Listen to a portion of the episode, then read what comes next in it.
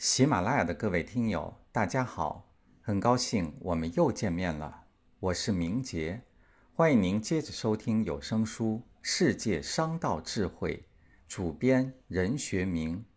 今天我们一同分享的是本书的第三章：日本商道巧取豪夺算不算经营之法？第十节：与日本商人打交道的智慧。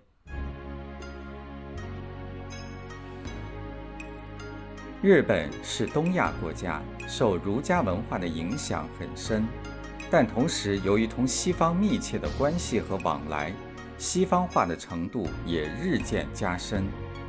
然而，日本还是有自己的独特的文化，基本上保持了自己的传统。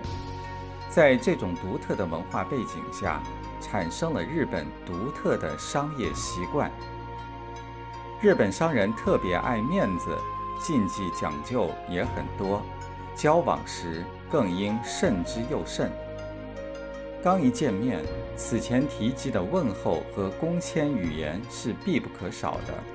即便是在你刚进屋与人握手时，也不要使劲握，要表现出日本式的优雅。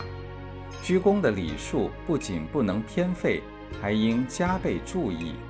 交换名片也应按前面介绍过的方法。另外，衣冠不整、不修边幅，在日本人看来是缺乏诚意的表现，哪怕是些细微的小节，也不容闪失。相处过程中，我们应该知道，日本人爱好喝茶，不喜欢抽烟，因此我们可以请对方喝茶，不能向对方敬烟。如果有意宴请对方，不能只请团体中的某个人或漏掉某个人，这在注重团队的日本商人眼里几乎是不可原谅的。但另一方面，如果宴请是与工作有关，又无事先约定，通常都不宜邀请对方的夫人。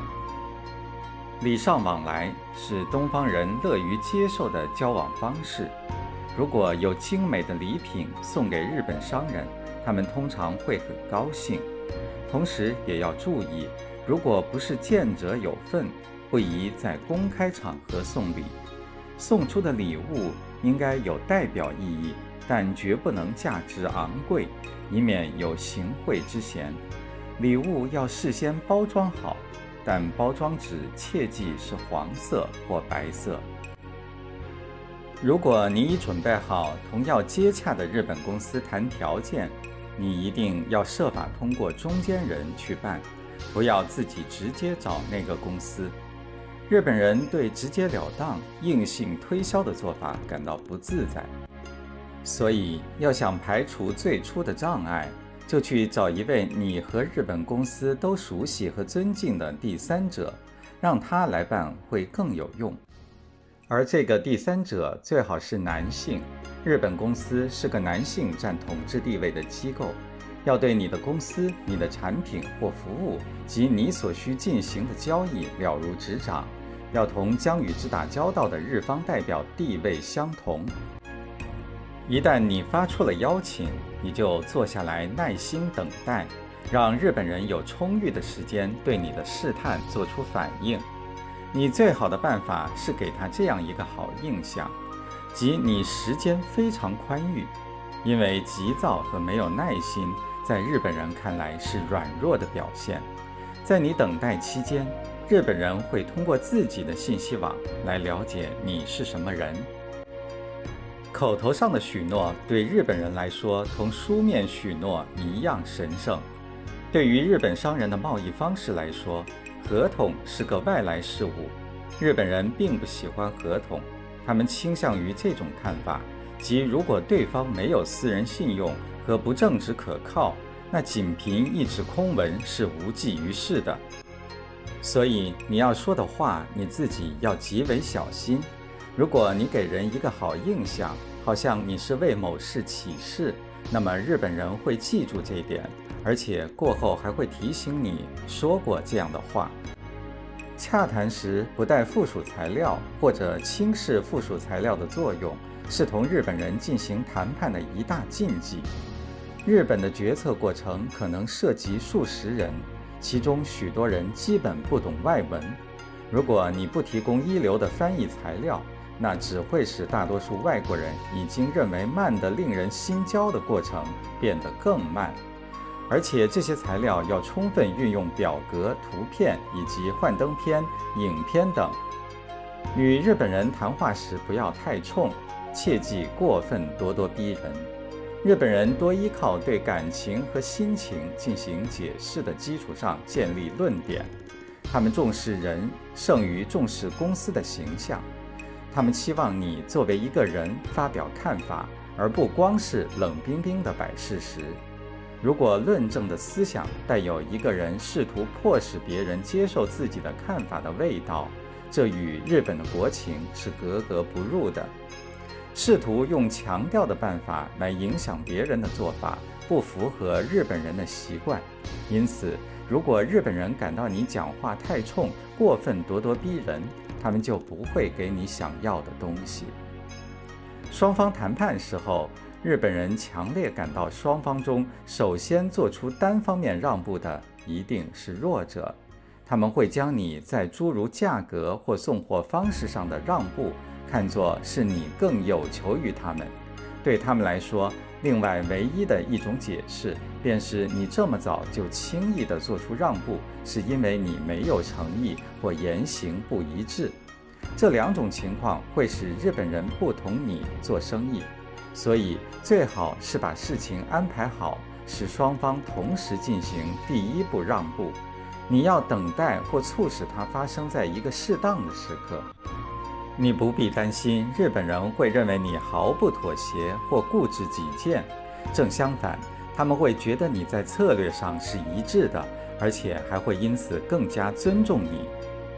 上述这些有一定的普遍性，认识和理解都不是太困难。除此之外，日本人的日常生活中还有一些特殊的禁忌是应该牢记的：一、数字禁忌。四与死同音，六是海盗的标志，九与苦同音，都是日本人的忌讳。四与九相加所得的十三，通常也属忌讳。二、颜色禁忌，日本人最忌讳的颜色是绿色，认为此乃不祥之兆。另外，紫色代表悲伤，而黑色代表死亡，也属禁忌之列。日本人最偏爱的颜色是红、黄二色。三、图案禁忌，菊花是日本皇室的标志，一般人切忌使用。荷花为鬼花，只能用于祭奠。狐狸性格贪婪狡猾，不能用于商品图案。日本人多信奉佛教，对太阳有特别的尊崇，一般也不宜使用为图案。日本人偏爱的图案有樱花、乌龟、仙鹤、松、竹、梅等。在众多的工业化国家中，没有哪一个国家像日本一样存在着那样多独特的东西。这些东西在你不注意的时候，就成为你生意上的障碍。传统和现实有时是相互矛盾的。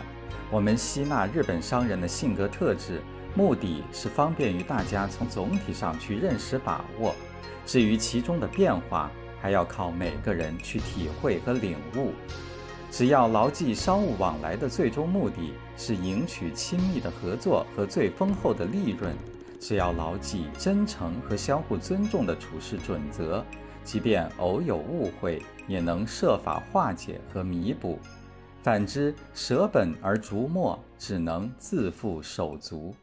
因此，同日本人进行交往或者谈判的时候，你千万要小心谨慎。